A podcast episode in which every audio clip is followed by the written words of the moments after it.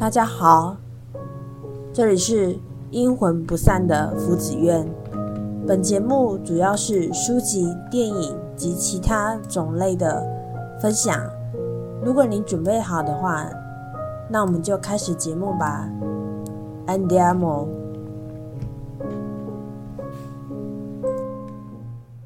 嗨，大家好，我是福子院，欢迎大家来到阴魂不散。今天呢，我们一样是书籍系列部分。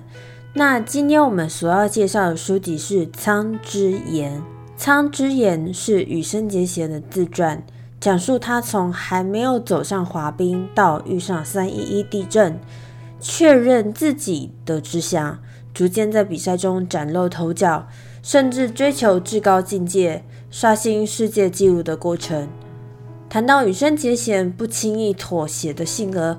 就让我想到我的求学阶段，因为求学阶段是念古典乐的，所以当时也都是会为了台上的每分每秒拼尽全力去完成，甚至可以发着高烧或是精神压力状态，在非常不好的情况下，还是坚持要上台表演，就只为了那些特别过来音乐会的观众们看到自己努力的成果，也感谢他们的支持。但台上的每分每秒都是台下无时无刻练习所得到的成果，付出的心血是怎样数都数不尽的。就是这份共鸣，让我选择这次和大家分享羽生结弦的自传《苍之言》。同样都是为了那份坚持、感谢的心拼搏到最后，所以真的很能理解他不轻言放弃的心态。以及想要为了自己支持自己的人奋战到最后一刻。接下来就让我们来更深入认识羽生结弦到底是怎样的一个人。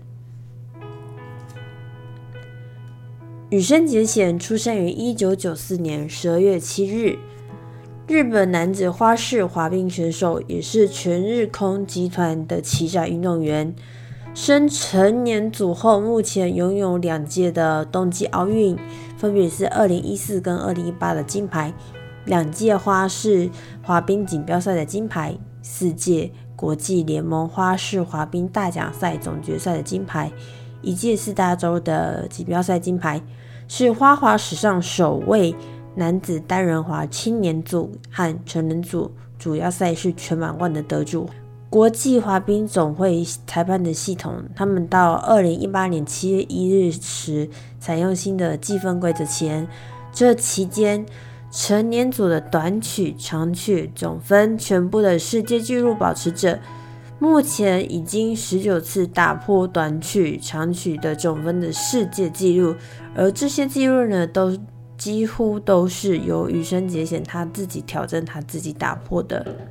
当然。像羽生结弦这样的运动员也会有对于滑冰的迷惘，不过真正确立自己绝不能放弃滑冰的想法，是家乡仙台遇到三一一大地震。那时羽生结弦家附近的练习基地也都损坏，自己也和父母分别待在不同的避难所。这时候的羽生结弦也开始自我怀疑，是否要继续滑冰。毕竟场地损毁，要滑冰势必要异地训练。贴心的羽生结弦脑中也是有不想因此麻烦别人的打算。不过好在羽生结弦四周的人都非常支持他，甚至也帮他联系他能去的冰场，继续完成他的滑冰生涯。也因为这样，羽生结弦总是怀抱着感恩的心去面对各种挑战。及在重建家乡线台上费尽心思。除了心态坚定外，羽生结弦在选曲上也有他的想法。譬如，他就曾经选用久石让的《Help and Legacy》来阐述对大自然的想法，以及设计了专属自己祖国日本的节目《阴阳师》。他每一次都拿出全力去拼劲，所以才有办法每一次都达到他自己对于至高境界的追求，并一直刷新纪录。在比赛途中，羽生结弦拼尽全力的心态，也完全表现在他面对任何困难的事情上。譬如他在二零一四年的时候的大奖赛，他和中国的选手严寒产生了对撞。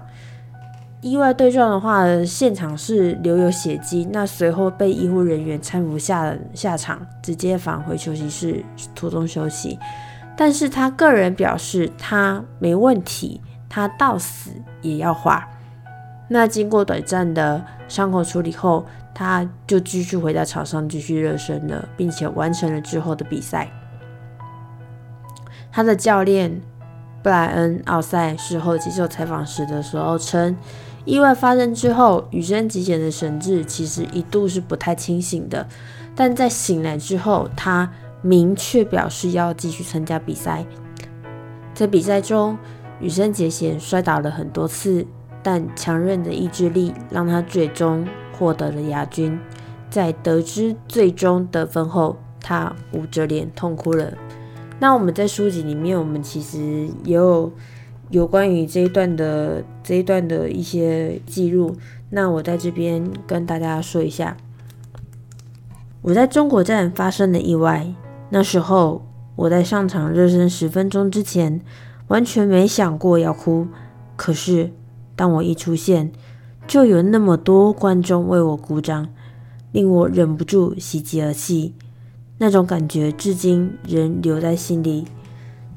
我只是在做自己喜欢的事而已，虽然这种喜欢跟兴趣嗜好有点不一样，只不过有许多人让我得以安全心投入自己喜欢的事，有许多人发自内心支持我做喜欢的事罢了。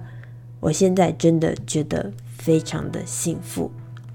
这个是羽生结弦他在捂脸痛哭的时候心里他所想的心情。那为什么羽生结弦无论如何都得上场呢？这边为各位听众稍微补充一下这个比赛的小科普：滑冰总会花式滑冰大奖赛是一项由国际溜冰总会 （ISU） 组织的大型比赛系列，由六个分站赛和一个总决赛组成，每年举办一届。国际滑冰总会花式滑冰大奖赛的六个分站赛之后的总决赛，一般会在每年的十二月中旬举办一届。举办城市并不固定，由在六个分站中成绩最好的各单项前六名选手参赛。也就是说，在 ISU 的大奖赛上，一个选手最多只能参加两场比赛。这也就是为何羽生结弦无论如何他都得上场的原因。像他这样子坚韧的意志力，让我想起我之前那个时候高中的时候，我们也有一个成果发表会。那那个时候那天，其实我在彩排的时候，其实就已经受伤了。我的左手跟右手的食指都刚好弦断掉，应该说左手的弦断掉。右手食指，我有我有点忘记当时是被什么割伤的，于是我两个手指头都正在流血当中。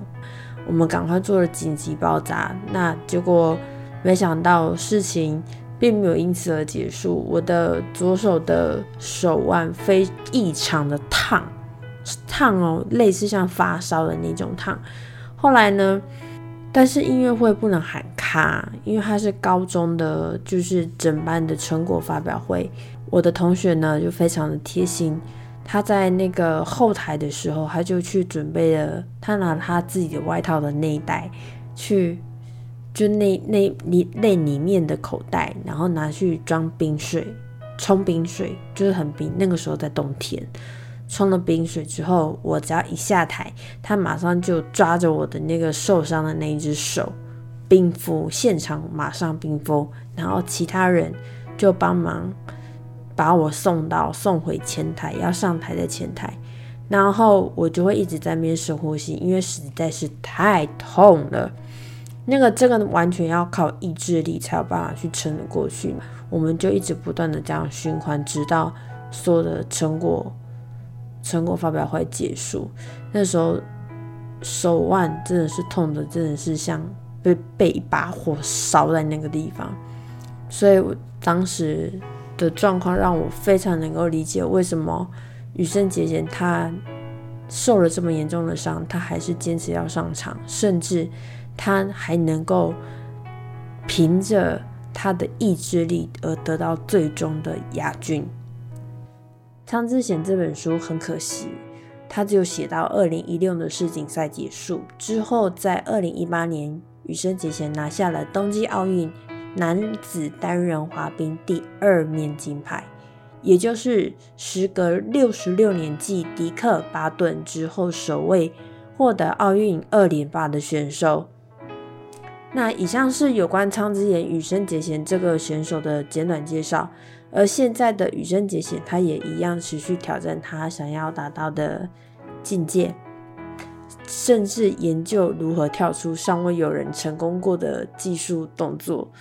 然后，如同他所说的，我们这边也诉说一下，为自己正置身孩提时期向往的激烈竞争中而满心雀跃，体能仍有成长的空间。如今正步入将丰富人生历练反映在曲目的时期，还差得远，距离自己心目中的理想滑冰还差得远。这份坚持引领着他迈向难以用分数衡量的表现至高境界。这个就是羽生结弦他目前为止的一个心态。那今天的书籍我们就分享到这里。如果有任何问题或感想，欢迎写信到我的信箱，或是在下面留言或填写表单。资讯栏里面我会。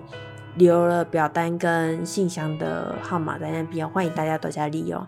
那么我们就下次见喽，拜拜，阿拉 v 迪 d 奇。